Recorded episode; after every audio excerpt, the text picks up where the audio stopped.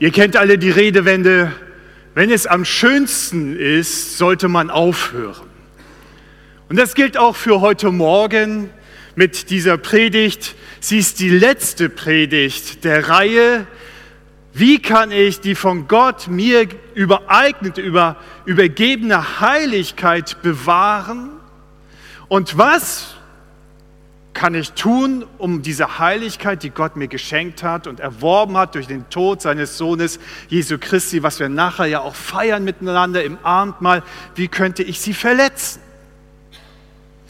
Und ich erinnere, das liegt jetzt ein bisschen weiter zurück, weil zwischendurch schon Ostern war und wir Gemeindefreizeit hatten, ähm, an die Predigt, Habgier verletzt, Dankbarkeit bewahrt deine Heiligkeit am 2. April. Und ich erinnere ganz kurz, damit wir uns da wieder reinnehmen in die Gedankengänge, habe euch ein Bild mitgebracht. Und ähm, das ist wahrscheinlich etwas, was ihr alle ein wenig kennt, dieses Gefühl in sich haben zu wollen. Alle möglichen Dinge haben zu wollen. Ich will haben, ich will haben, ich will haben, ich will haben. Ja? Und wir kennen das von kleinen Kindern wenn sie dann durch die Kasse geschoben werden und dann sehen sie die, die ganzen Süßigkeiten und sowas in der Auslage. Mama will haben. Ja, und wir merken also, da gibt es etwas irgendwo in uns, was befriedigt werden möchte. Und wir Menschen sind so darauf ausgelegt, dass das, was wir sehen, was attraktiv für uns ist in unseren Augen, wir unbedingt haben wollen. Und ich erinnere daran, dass Habgier aus diesem Gefühl entstehen kann, dass ich nie genug gehabt habe. Zumindest so die, die, die, die stärksten prägenden Jahre meines Lebens, die ersten 16 Jahre des Lebens, die so massiv gerade in diesem Bereich unserer Gefühle, unserer Emotionen eine starke Auswirkung haben.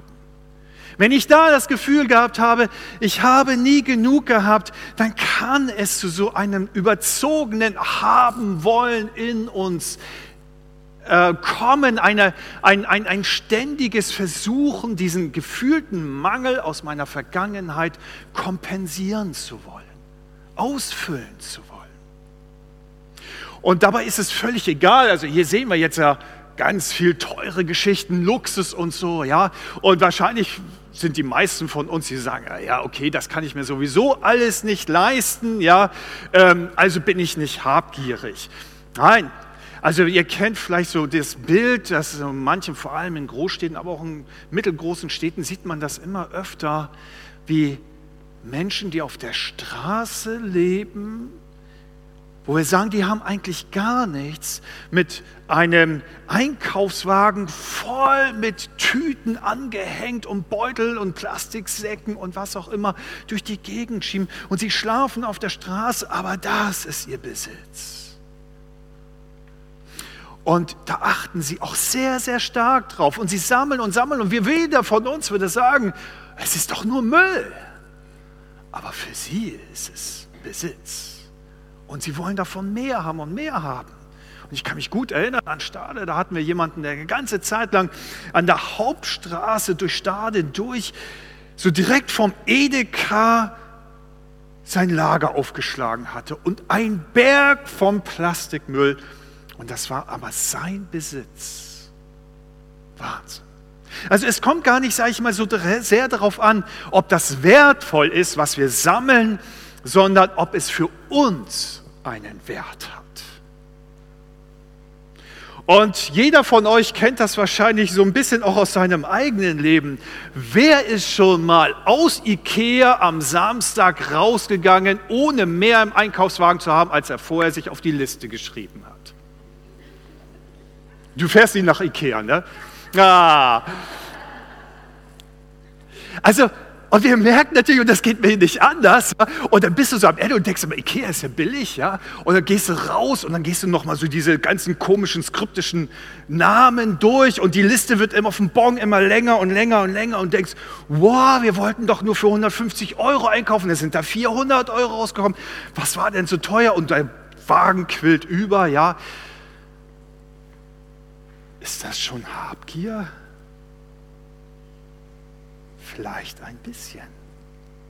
Vielleicht schon ein bisschen dieses, ah, ich will meiner Seele etwas Gutes tun. Ich spüre da vielleicht einen Mangel und ich nehme und ich kompensiere einen empfundenen Mangel in mir. Aber Gehen wir mal von der Habgier nach materiellen Dingen weiter in einen anderen Aspekt der Gier, und das ist die Überschrift ja von heute. Also Gier verletzt deine von Gott gegebene Heiligkeit und Großzügigkeit bewahrt sie. Und es gibt einen weiteren Aspekt der Gier in unserem Herzen, wenn der entstehen kann, wenn wir nicht genügt haben. Zwei sehr ähnliche Begriffe, nicht wahr? Das eine, die Habgier, wenn ich nicht genügend bekommen habe. Und die Gier nach zum Beispiel Aufmerksamkeit, Anerkennung und all diese Dinge entsteht aus dem, wenn ich vielleicht nicht genügt habe. Wenn es, wenn es dir so ergangen ist, wie relativ vielen in unserer Gesellschaft, im Sportunterricht immer als letztes in die Mannschaft gewählt worden zu sein. Wenn deine zwei, deine drei, vielleicht manchmal eine vier deinen Eltern nicht gereicht hat, wenn du sie mit nach Hause gebracht hast. Wenn du deinen Eltern helfen wolltest und es nie recht machen konntest, weil die Küche danach machen, backen, ne, das als kleines Kind dann immer aussah wie Sau und die Mutter sich darüber aufgeregt hat und du machst immer alles dreckig und, und bist so schlampig und was auch immer. Oder du wolltest deinem Vater zur Hand gehen und hast es nie recht gemacht, hast ihm immer im Weg gestanden, ja, und er hat immer nicht in der Zeit, die er es wollte, seine Aufgaben zu Ende gebracht und ständig das Gefühl gegeben wurde, du genügst nicht den Ansprüchen. Auch dann kann sich etwas, eine Art Gier in unserem Herzen breit machen, nämlich auch ebenso ein Kompensieren von diesem gefühlten Mangel, ich genüge nicht. Ich genüge nicht. Ich genüge nicht den Ansprüchen der Menschen um mich herum und wahrscheinlich auch nicht einmal den Ansprüchen, die ich selber an mich stelle. Und dann gibt es da ganz unterschiedliche Kompensationsversuche unsererseits. Auf der einen Seite kennen wir dann so ein bisschen das ganze Thema wie Macht. Ja, also diese Frau da, ja, die, die in einer Position steht, wo sie den Untergebenen richtig immer fix und fertig machen kann. Beifall, Anerkennung, Bewunderung. Das sind dann, sag ich mal, die soziale Gier die sich in unserem Herzen breit machen kann. Und ihr kennt sozusagen diesen berühmten Sunny Boy, ja, der sich, der, der, der sich immer in das beste Licht drückt. Das kann natürlich auch eine Frau sein, ständig von den eigenen Erfolgen, von der eigenen Erleistung sozusagen berichtet und ständig danach giert, Aufmerksamkeit, Beifall zu bekommen, Anerkennung zu bekommen. Und unterlässt du es, und ich habe mal so einen Chef gehabt, unterlässt du ihm ständig Beifall zu klatschen Anerkennung zu geben, dann wirst du ganz schnell merken, wie du nicht mehr wohlgelitten von ihm wirst, sondern wie er anfängt oder sie anfängt, gegen dich zu arbeiten und sich gegen dich aufzustellen, weil ganz unbewusst hier du mit deinem ausbleibenden Beifall einen Schmerzpunkt in ihrer Seele berührst. Und ich möchte heute Morgen eben ein bisschen mehr diesen Blick wenden von den materiellen Dingen, die wir uns vielleicht so anhäufen, um da irgendwo einen Mangel auszugleichen, hin auch zu dem Punkt der sozialen Gier. Einmal da unseren Blick drauf werfen und die Bibel spricht davon sehr genau sogar. Und ich möchte gleich zu Beginn ein Statement einmal setzen heute Morgen, nämlich dass Gemeinschaft und Verbundenheit nur dann funktioniert, wenn es keine Gier gibt. Verbundenheit und Gemeinschaft funktioniert nur ohne Gier in unseren Herzen. Denn Gier ist nicht nur die Kompensation, also der Ausgleich von gefühltem Mangel, sondern also auch nach Annahme und Ehre und viel mehr als Besitz häufig sogar, wo wir versuchen letztendlich uns etwas anzueignen, was uns vielleicht gar nicht so sehr zusteht sich mit seinen eigenen Absichten durchsetzen zu wollen, immer das letzte Wort haben zu müssen, die eigene Meinung wichtiger nehmen als die des anderen, selbstgerecht und überheblich zu sein. Und dies kann muss nicht immer so ganz laut und polterig daherkommen, ja, wie man das vielleicht so von sehr cholerischen, dominanten Chefs oder sowas kennt, ja, die immer so, hier bin ich, Platz da, ja, wo ich bin, bin ich, ist vorne und so, ja, sondern das kann ganz subtil auch passieren unter uns, je nachdem, was für eine Persönlichkeit ich habe. Und wenn man möchte, dass der andere so handelt, wie ich das will, dann kann das eben eine Form von Gier sein. Es muss nicht immer Gier sein, dahinter stecken, aber es kann eine Form der Gier sein. Nicht eine materialistische Gier, sondern eben eine soziale Gier.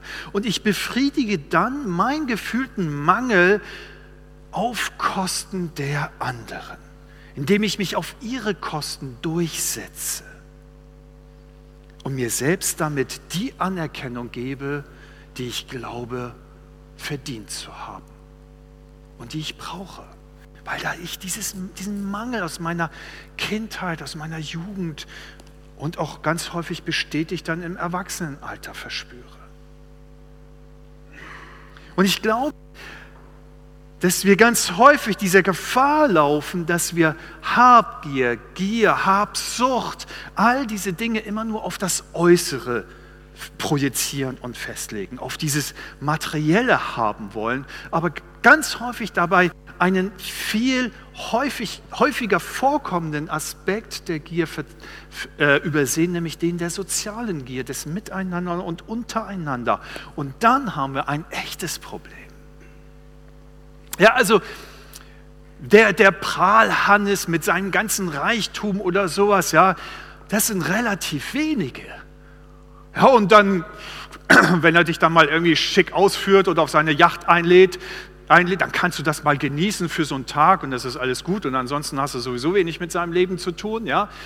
Aber diese soziale Gier, die so untereinander ganz diffizil, ganz unbewusst stattfindet, aus der können wir uns ganz häufig überhaupt nicht entziehen. Ja, wir merken sie häufig noch nicht einmal im Miteinander. Und dann und das ist häufig sehr viel zerstörerischer in unseren Beziehungen. Und es gibt eben so eine unsichtbare Machtausübung, möchte ich das mal sagen, die sich ganz häufig in diesem zeigt durch, durch Nörgeln und durch Kritisieren. Nörgeln und Kritisieren. Bei den kleinen Kindern wissen wir das, kennen wir das, ja. Wenn sie dann doch ihren Wunsch mit Macht gegen die Mama oder gegen die Papa durchsetzen wollen, dann fangen sie das Nörgeln an.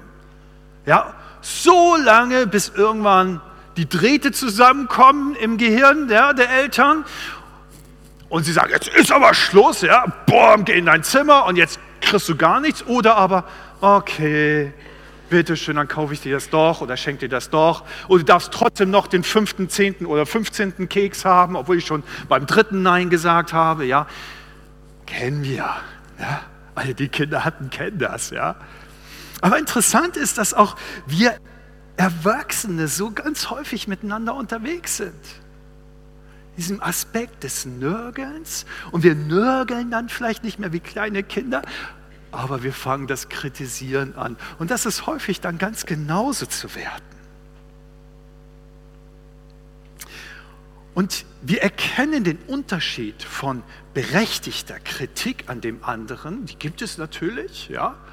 Und ich, es gibt auch das Berechtigte, des, den anderen zurechtweisen. Die Bibel lehrt von Gemeindezucht, die berechtigt ist, ja. Aber wir können das unterscheiden, diese berechtigte Kritik an jemand und die unberechtigte Kritik in Form von Nörgeln, von sich selbst erheben, sich selbst, sage ich mal, etwas zueignen, weil ich merke, da habe ich einen Mangel an Anerkennung, erkennen wir daran, dass das Kritisieren und Nörgeln nicht konkreten Bezug auf eine Sache nimmt, sondern wir meistens dann anfangen, so im Allgemeinen zu bleiben und zu sprechen, wenn wir, mit dem, wenn wir den anderen kritisieren du machst immer oder nie und ich habe noch nie erlebt, dass du, ja, oder so, ja, in diese Form, also eine große Verallgemeinerung und daran erkennen wir, dass wir viel stärker diesem Nörgeln an gerade ausgesetzt sind, anstatt der berechtigten Kritik. Und dieses Verallgemeinern zielt nämlich eigentlich, ist es zwar ein Kleid der Sachlichkeit, aber in Wirklichkeit zielt es auf die Person selber ab und setzt die Person runter, greift sie ein, an und wir erheben uns darüber. Das ist dann ganz häufig sozusagen, wie wir ganz subtil versteckt miteinander umgehen und das gar nicht so richtig spüren und merken. Wir merken dann in der Begegnung, wenn das uns passiert, wow, also irgendwie hat sich das jetzt nicht gut angefühlt. Irgendwie hat er jetzt gerade versucht, auf meine Kosten seinen eigenen Mangel auszufüllen. Ja, das ist nicht immer ganz bewusst, ja, aber ich hoffe, nach dieser Predigt heute können wir ein bisschen mehr bewusst so auch miteinander umsetzen, uns das einfach mal auch deutlich machen und auch selbst fragen, hey, wie bin ich denn da eigentlich unterwegs, wenn ich jemanden kritisiere oder nicht?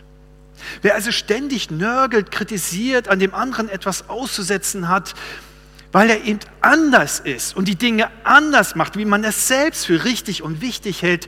Und da muss ich ganz sagen, sagt die Bibel sehr deutlich, hat ein Problem mit der Sünde der Gier.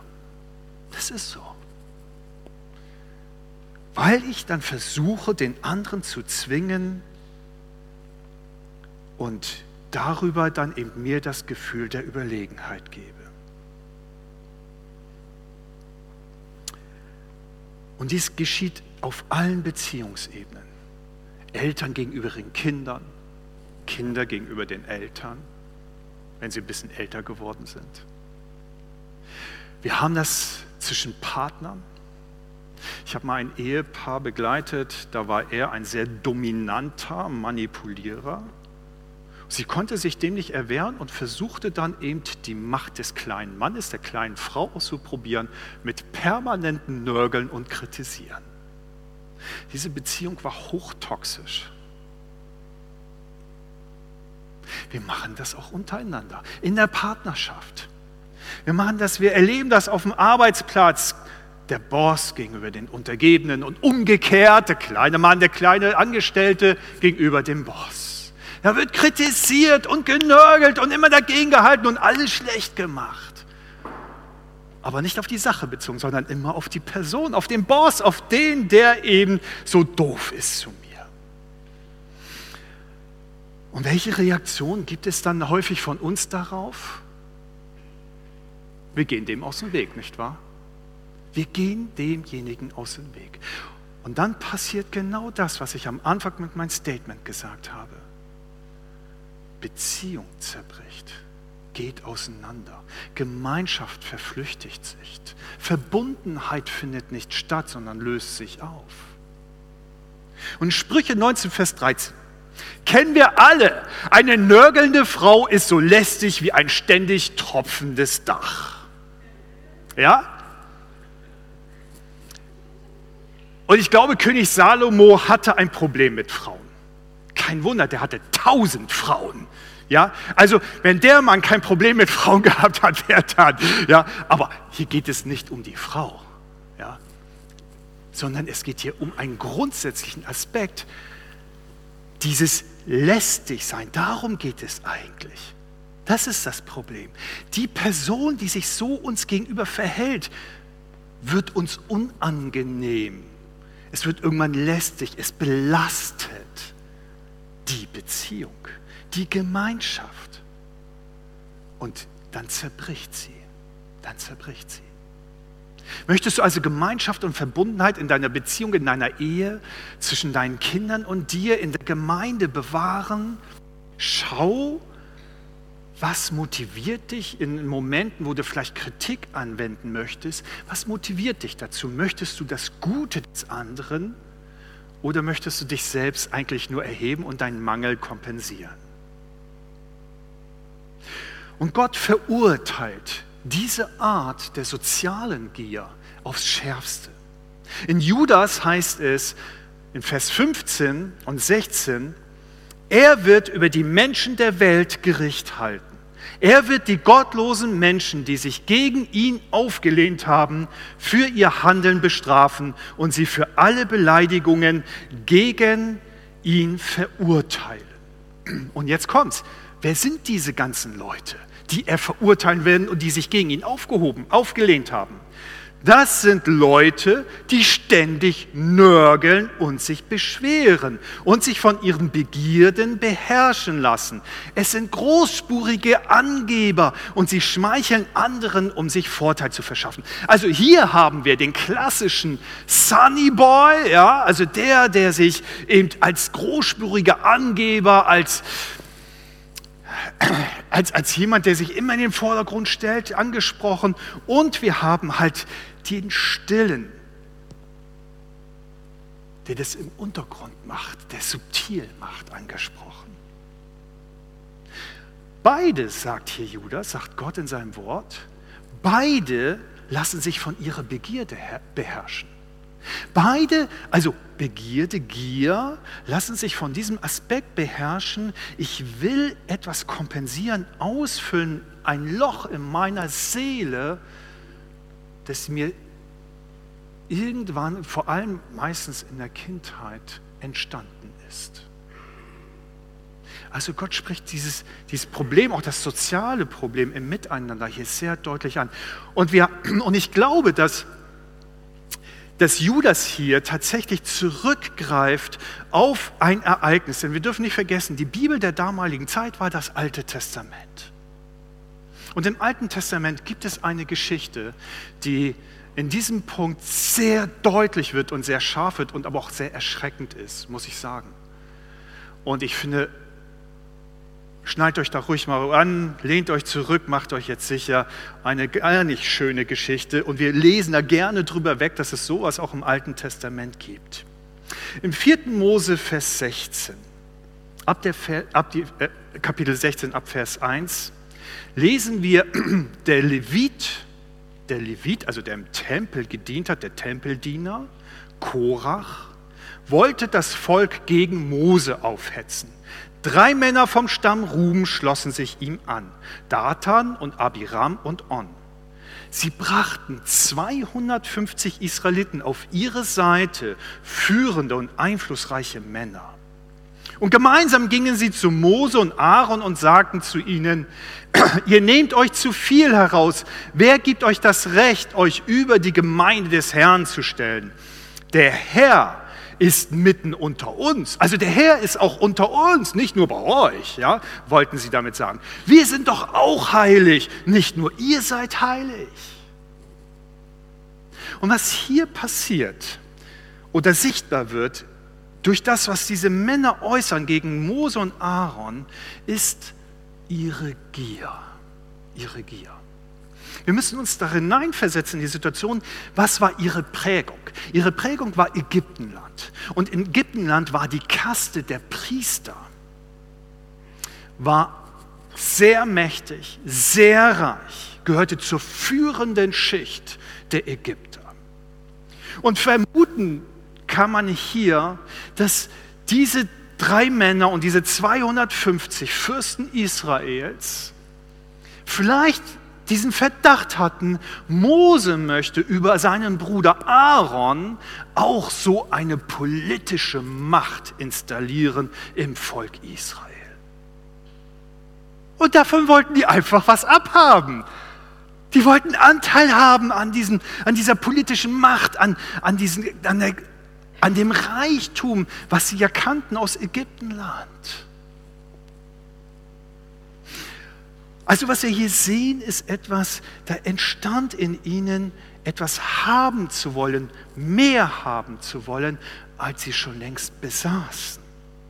Und sie verstanden nicht, dass Moses Ziel darin bestand, Gott zu dienen und nicht andere zu beherrschen und sich zu bereichern. Und ihre Kritik, hey Mose, der Herr ist doch auch mit uns, wir sind doch auch heilig, wie ihr heilig seid, hätte Mose ganz gewiss zugestimmt, wenn ihre Schlussfolgerung aus dem nicht falsch gewesen ist, was sie daraus ableiteten. Dass sie nämlich damit auch das Recht haben auf die höchsten Ämter und Funktionen im Volk Israel. Und solch ein unangebrachter Ehrgeiz, wie man das bei dieser Gruppe sehen kann, ist letztendlich nichts anderes als versteckte Gier, die sich hier durch Kritik, durch Nörgeln durchsetzen wollte. Und dann lesen wir weiter, als Mose das hörte, warf er sich zu Boden und betete. Dann wandte er sich noch einmal an Korach und seine Leute und mahnte sie, hört zu, ihr Leviten. Der Gott Israels hat aus diesem ganzen Volk euch dazu ausgewählt, in seine Nähe zu kommen. Er hat euch beauftragt, die Arbeiten an seinem Heiligtum zu verrichten und damit dem ganzen Volk zu dienen. Ist euch das noch zu wenig? Du und deine Verwandten vom Stamm Levi, ihr dürft noch immer in der Nähe des Herrn sein, aber das reicht euch offenbar nicht. Ihr wollt auch noch Priester werden? Doch denkt daran, wenn ihr Aaron sein Amt als Priester streitig macht, lehnt ihr euch gegen den Herrn auf. Ja, gegen ihn habt ihr euch zusammengerottet. Dann ließ Mose Datan und Abiram zu sich rufen. Die beiden aber lehnten ab. Wir kommen nicht. Du hast uns aus Ägypten herausgeholt, wo wir mehr als genug Milch und Honig hatten. Und jetzt verenden wir hier in der Wüste. Bist du noch nicht zufrieden? Musst du dich auch noch als Herrscher aufspielen? Wo ist denn das verheißene Land, in dem es angeblich Milch und Honig im Überfluss gibt? Wo sind die Felder und Weinberge, die wir bekommen sollten? Du willst die Leute wohl für dumm verkaufen? Nein, wir kommen nicht. Und da wurde Mose dann zornig und bat den Herrn, nimm ihr Opfer nicht an, ich habe keinem von ihnen je etwas getan, nicht einmal einen Esel habe ich ihnen weggenommen. Und Mose forderte heraus, alle drei, einschließlich der 250 Fürsten Israels, mit einer Räucherschale vor die Stiftshütte Gottes zu treten, vor das Angesicht Gottes zu kommen und da dann Kohlen reinzulegen und ein bisschen Räucherwerk drauf zu machen, Weihrauch drauf zu machen und so vor den Herrn zu treten. Und wessen Opfer Gott annimmt, der hat Recht, sagt Mose. Also er sucht hier ein Gottesurteil. Was dann geschah, ist wirklich schrecklich. Gott vernichtete all diese Nörgler und Kritiker. Korach und die drei Männer verschlangen die Erde mit der ganzen Familie. Die 250 Fürsten Israels wurden vom Feuer Gottes vor dem Angesicht Gottes zu Asche verbrannt. Aus den Schalen, die dann nur noch in der Asche lag, wurde später der Altar eingekleidet als Warnung für das Volk Israel gegenüber der Gier in unserem Herzen. Aber das Problem war, dass Gier wie ein unsichtbares Gift wirkt. Gier verbreitet sich in Gemeinschaft. Du kannst es häufig nicht fassen, aber in unseren Herzen ist es drin. Und so ist es auch, nachdem Gott sein Urteil gesprochen hat, sein Todesurteil auch vollzogen hat, lehnte sich das Volk ebenso gegen Mose und Aaron auf. Und Gott musste das Volk richten. An diesem Tag starben 14.700 Israeliten. Gier. Verstehen wir? Verstehen wir, warum Judas sagt, Wer so handelt in der Gemeinschaft untereinander, aber auch in seinem Volk, in seiner Gemeinde, der richtet sich gegen Gott selbst, weil Gier zerstört. Egal, ob jetzt diese Habgier, immer mehr Materie zu haben, oder die soziale Gier, immer mehr Anerkennung und Beifall zu bekommen. Beides zerstört Beziehungen, zerstört Gemeinschaft. Und Gott nimmt diese Sünde deshalb sehr, sehr ernst. Darum warnt auch Paulus eindringlich in Philippa 2, Vers 3, tut nichts zum eigenen Vorteil, strebt nicht danach, von anderen geehrt zu werden. Im Gegenteil, stellt euch selbst zurück. Einer achte den anderen höher als sich selbst. Und ein jeder sehe nicht auf das Seine, sondern auch auf das, was dem anderen dient. Und wir haben das wahrscheinlich schon einige Male selbst gelesen, diesen Text. Ja. Aber ich glaube, erst in, dieser, in dem Licht des, des, des Wortes Gottes wird uns ein bewusst, was für eine Tragweite eigentlich dahinter steckt und wie Gott damit umgeht. Und Gott möchte ja nicht hier mit diesem Vers aus dem Philipperbrief jetzt uns noch mehr unter Druck setzen, sozusagen den Mangel, den wir ja manchmal spüren in unserem Herzen, noch verstärken. Nein, ganz im Gegenteil. Er möchte, dass Beziehung gelingt, auch Beziehung zu ihm gelingt. Dass wir eben den anderen in seiner Andersartigkeit wertschätzen, in seiner Position, seinem Handeln wertschätzen, sich unter und einordnen, den anderen tragen und unterstützen, den anderen feiern. Das ist soziale Großzügigkeit, in der, zu der Paulus uns hier aufruft. Also das Gegenteil von sozialer Gier damit Beziehungen gelingt und nichts auseinanderbricht. Und wir haben uns aus diesem Grunde auch als Gemeinde diese beiden Werte gegeben, wonach wir unsere Gemeindekultur entwickeln wollen. Die erste ist wertschätzend. Wir wollen wertschätzend miteinander sein. Wir lieben den Nächsten in seiner Einzigartigkeit und suchen seine Ergänzung. Uff, was für eine Herausforderung. Ne? Aber wenn doch so viel Mangel in meinem Herzen ist, wird es ganz schön schwierig mit der Wertschätzung, mit der Großzügigkeit gegenüber dem anderen. Wir wollen einander fördern. Wir unterstützen einander in der Entwicklung unserer Persönlichkeit, unserer Geistlichkeit und unseres Charakters. Und hier drin sehen wir diese Ausruf von Paulus, tut nicht zum eigenen Vorteil, strebt nicht danach, von anderen geehrt zu werden. Im Gegenteil, stellt euch selbst zurück. Einer achtet den anderen höher als sich selbst. Und ein jeder sehe nicht auf das Seine, sondern auch auf das, was dem anderen dient. Das ist die Grundlage unserer beiden Werte. Und wir können nur fördern, wenn wir wertschätzen, wenn wir den anderen wirklich wertschätzen in seiner Andersartigkeit.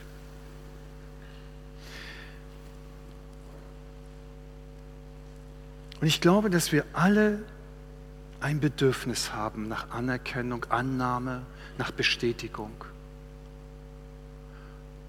Und ich glaube, Gott wünscht sich, und das ist das, was er uns zu uns einlädt, auch heute Morgen einladen möchte, dass wir das entwickeln als eine Kultur, auch als eine Gegenkultur unserer Gesellschaft. Dazu sind wir Ekklesia, Gemeinde Gottes, Kirche Gottes, herausgerufene aus der Gesellschaft, um eine Gegengesellschaft zu, abzubilden, ein, ein, ein Gegenteil zu sein, ein Miteinander des einander Wertschätzens und nicht des Niedermachens. Das ist das, was in unserer Gesellschaft stattfindet. Cancel Culture. Und der Verstoß gegen das fünfte Gebot, du sollst nicht töten. Denn soziale Gier tötet auf sozialer Ebene den Nächsten. Und wir verstoßen in unserer Gesellschaft, überall in der Politik sehen wir das gerade massiv, wie Menschen vernichtet werden, weil man sie persönlich angreift und nicht mehr auf der Sachebene bleibt. Und, und Gott ruft uns heraus, er ermutigt uns dazu und er gibt uns auch die Fähigkeit. Und das komme ich jetzt zum Schluss hin. Wie kann es uns denn gelingen, diese Haltung zu überwinden? Ich brauche immer mehr, mehr, mehr, mehr, mehr Besitz, mehr Anerkennung. Das ist ja jetzt eigentlich das, das, die, die Hauptaussage. Reicht es, dass wir stoische Genügsamkeit in irgendeiner Weise an den Tag legen, also verzichten auf alles, Minimalismus?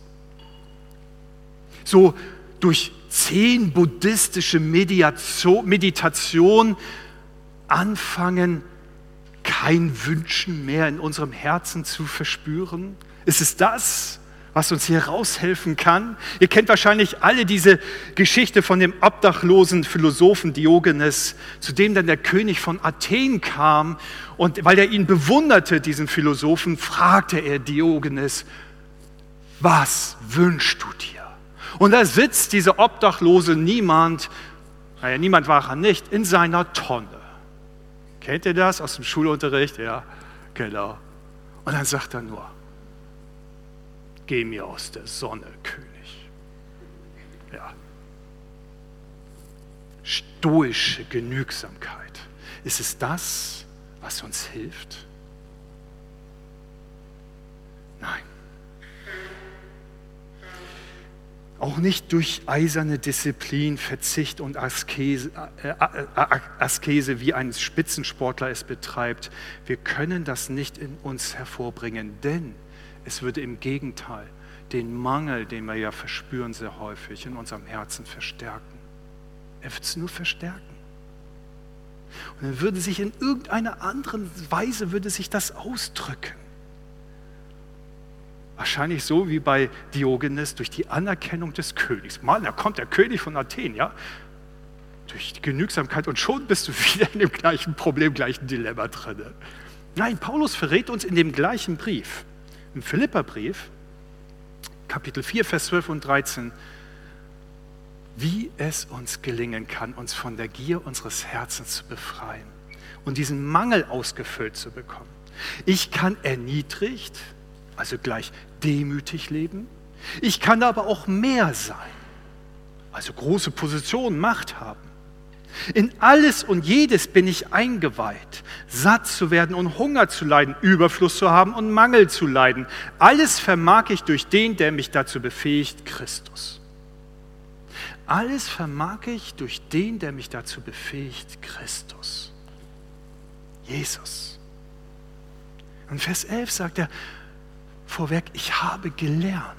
Ich habe gelernt, also der Geist Gottes hat mir beigebracht, nicht durch materielle Masse befähigt zu sein, der Irrtum der Gierigen, nicht durch Mangel, der Irrtum der Minimalisten, sondern weil Jesus mich stark gemacht hat.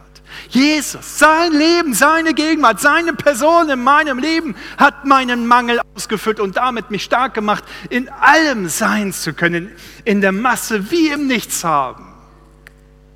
Durch seine Gegenwart, weil Jesus sein Leben für mich gegeben hat, auf alles verzichtet hatte. Und Jesus hatte alles. Im gleichen Brief schreibt Paulus, hey, er hat all seine Herrlichkeit, seine Göttlichkeit nicht festgehalten wie ein Raub, sondern hat sich uns selbst hingegeben. Und weil er alles aufgegeben hat und uns sein Leben gibt, können wir das, dieses, dieses unerfüllte Leben, das wir vielleicht haben, ausgleichen. All das womit unser Leben mit Mangel behaftet ist. Für alles, was ich nicht habe, noch bin, was ich nicht konnte und nicht sein werde, für alle Versäumnisse und vermeintlichen Versäumnisse meiner Eltern und meiner Geschwister, des Ehepartners, der Kinder, der Freunde, der Lehrer und der Gemeinde, des Chefs und der Kollegen, all diesen Mangel, den ich glaube zu verspüren, den Menschen mir beigebracht haben, all das will er ausfüllen. Alles. Durch seine Gegenwart. Durch seine Annahme und seine Bestätigung unseres Lebens kompensiert er unseren Mangel. Amen. Seid ihr noch mit mir oder schon eingeschlafen? Danke, dass keine Uhr gerade läuft.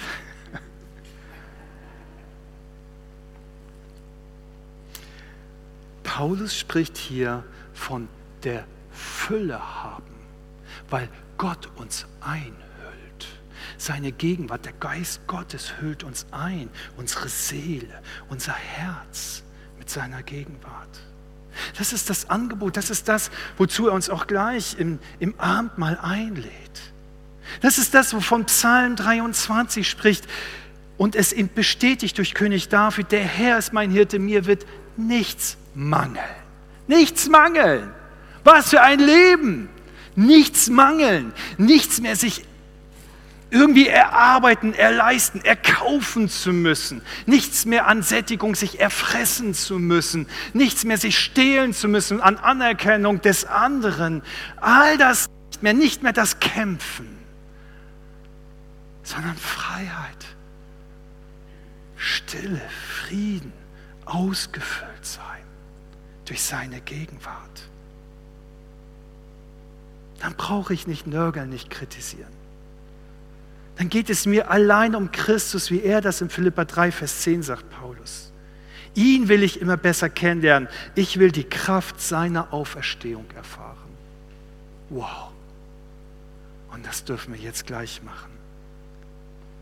Und all das sagt er im Gefängnis sitzend. Ist uns das bewusst? All die Aussagen macht er im Gefängnis sitzend, nichts habend, Was für eine Freiheit, was für ein Schatz. Und dazu möchte Jesus dich heute Morgen einladen, dich befähigen, zufrieden zu sein. Und wenn wir das in uns kultivieren, auch untereinander kultivieren, einander beschenken, bereichern, dann haben wir Überfluss und dann können wir großzügig von dem geben, was wir haben, nicht wahr? Dann brauchen wir nichts mehr festhalten für uns, sondern wir können freizügig geben.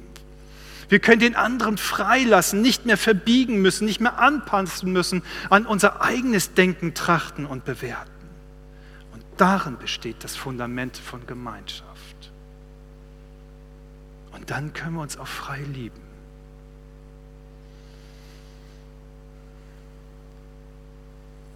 Ich möchte Ernst bitten, nach vorne zu kommen. Er hat ein kleines, ein kleines praktisches Beispiel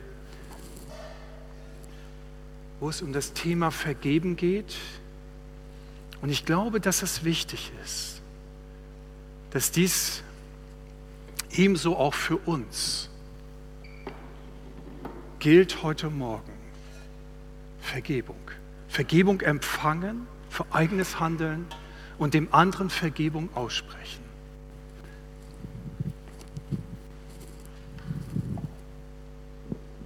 Was ich. Was ich sagen will, ist die Geschichte, oder erzählen will, ist die Geschichte zweier Schüsseln, die am letzten Tag im Leben Jesu eine große Rolle gespielt haben. Die eine Schüssel oder die, die eine Schüssel stand und einer hat sich darin die Hände gewaschen die Hände der Unschuld. Ich kann nichts da tun und trotzdem hat er Jesus verurteilt. Ich denke, das geschah vor 2000 Jahren und er wäscht sich heute noch die Hände und bringt das Blut Jesu nicht weggewaschen. Die andere Schüssel, Die stand auf dem Boden. Zu schnell. Und einer niede davon, davor. Und wo stehen die Füße, die ihn verraten haben, verleugnet haben und verlassen haben? Ich denke, diese Demutshaltung hat ihm die Kraft gegeben, am Kreuz zu sagen, ich vergebe euch, es ist vollbracht. Und diese Demutshaltung sollten auch wir von Herzen suchen in uns.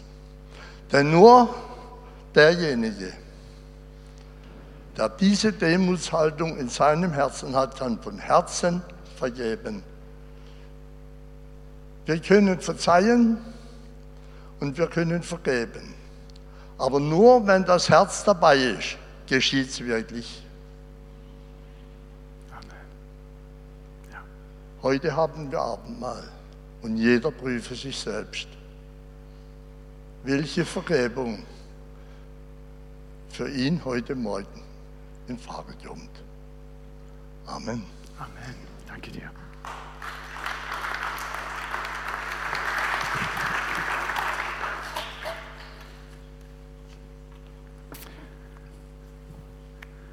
Dann nehmt euch einfach diese Zeit. Vielen Dank, Ernst, für diese Anschaulichkeit der Vergebung. Im beides, sowohl die Vergebung zu empfangen für eigenes Handeln, aber auch zu vergeben. Als eine Vorbereitung jetzt diese Zeit nehmen, auch zum Abendmahl zu trinken.